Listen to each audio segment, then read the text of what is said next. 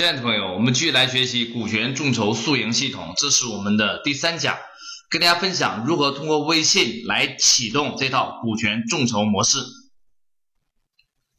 那么在前边我们分享多次数案例之后，我们来把它跟微信结合起来，完整梳理一遍股权众筹的基本流程。第一个要撰写股从众股权的众筹信。那么呢，在上一讲里边，我们已经详细分析过这封众筹信该如何创作了，这也是其中最核心的环节。当你把这封众筹信创作完成之后，不是立刻把它发出去，应该接下来干嘛呢？通过所有的平台，吸引你身边的最相信你的、最了解你的人，让他们最有意向的人进行跟你初步的接洽，这一点很重要。当你创作完重头戏之后发出去呢，保准一开始啊回应的人并不是很多，所以呢，你应该想办法把你身边最好的朋友拉到一个微信群里边来，跟他们来互动，来进行沟通啊，然后来筛选，并且鼓励他们来帮你转发。那么第二轮的传播，它会影响更多的人，单靠你一个人的粉丝，它一定数量是有限的，所以呢，你要发动大家朋友的力量，一起来帮你的做转发。必要的时候，你可以找一些大的微信公众平台来投放你的这一篇微信众筹信作为软文，来吸引更多人来参与、来支持你，这点是非常非常重要的，而不要把它发出去就不管它了。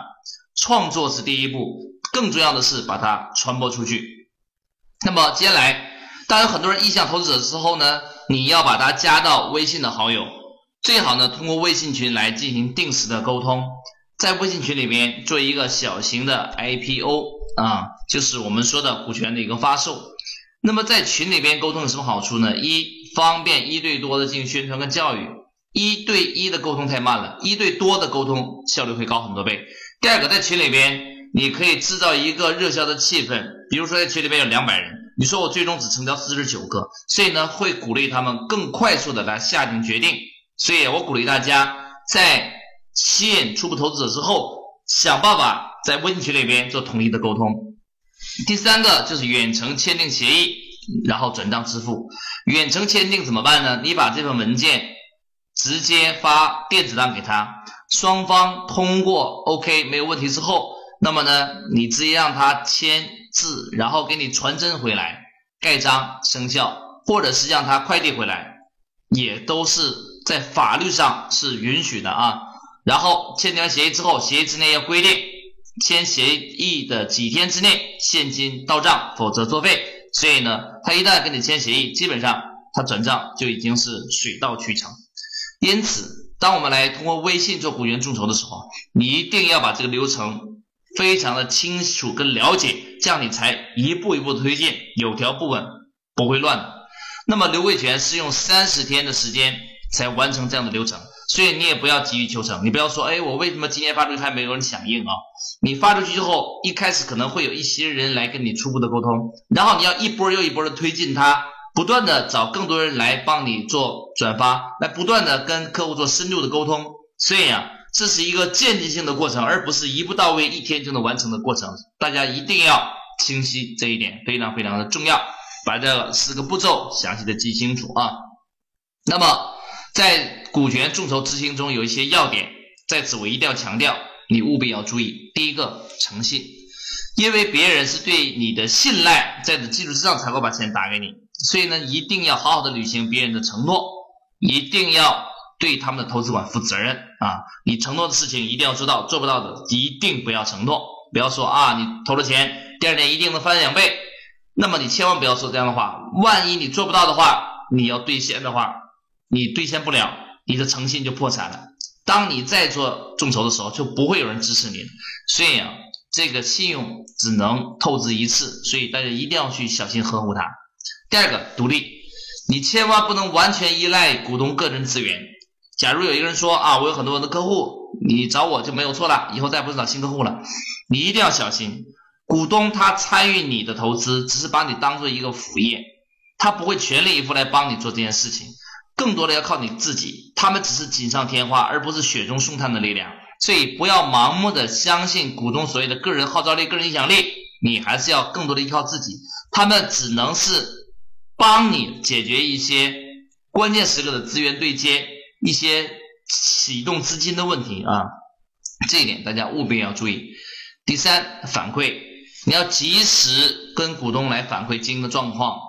我的理解，最好是每个月把经营的财务报表发送发送给股东看一下，然后每个季度开一次股东碰面会，每一年搞个年度大会，这样股东才能够及时。帮助你解决相应的问题，了解你的经营现状，而不至于双方因为财务的问题产生纠纷。那么第四要分享，想办法要让入股者先拿到回报。比如说入股的人一共投了一百万，而呢你一年赚了一百二十万，我给你的建议，在不影响持续经营的前提之下，你把其中的一百万拿出来都分给大家，让投资人先赚回他的本金，这样子他就更加信赖你。当你第二轮做众筹的时候，他们将成为第二批优先支持你的合作伙伴。所以啊，想办法让合作伙伴先赚到钱，这一点非常非常的关键。要有分享、舍得让别人先赢的观念，你才会真真正正做好股权众筹。这四条至关重要，大家一定要记住：诚信、独立、反馈、分享。好，那么呢？在此基础之上，我还要讲几个千千万万要注意的事情啊，一定要小心的事情。你很有可能没有注意的话，未来就会出巨大的麻烦。第一个合同我已经强调了，一定要签入股协议书，一定要签。那么第二个，在协议书里边要有明确的退出机制。假如有人不愿意做了，中途退出怎么办？定期退出怎么办？转让怎么办？一定要有明确的退出机制。第三。价值观这条呢看不见，但是我个人认为是最重要的。股东必须价值观统一。如果这些人只是为了赚钱而来，不是非常认可你的事业，也不是认可你个人，对产品更是没有兴趣的，那么这样的股东团队往往因钱而来，也会因钱而去。所以呢，你的股东必须价值观统一，他们必须对事业是认可的，对你人是认可的，必须有长期投资的耐心。那么这样的股东才跟你真真正正是战友型的合作伙伴，而不仅是为了赚钱而来的普普通通的人。所以啊，只拿钱却没有价值观的人，一定一定不能让他进来。这条务必要注意，这是千千万万要小心的事情啊！合同退出机制跟价值观统一。那么在这基础之上，我们给大家来布置作业。第一，在前面基础之上，请大家马上启动自己的众筹项目。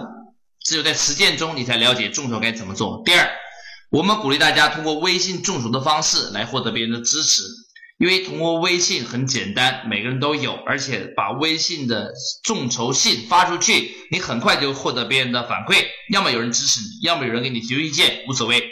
把这些经验总结起来，你可以为下一个成功的项目的众筹而积蓄力量。所以呢，我鼓励大家尽快开始行动，把这封微信众筹信创作出来。然后就开始让他给你创造价值。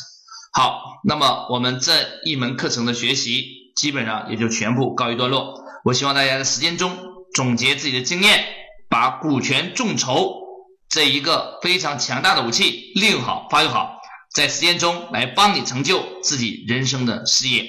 好，我是王子杰，我们这一门课全部分享结束，我们在其他课程里边再见。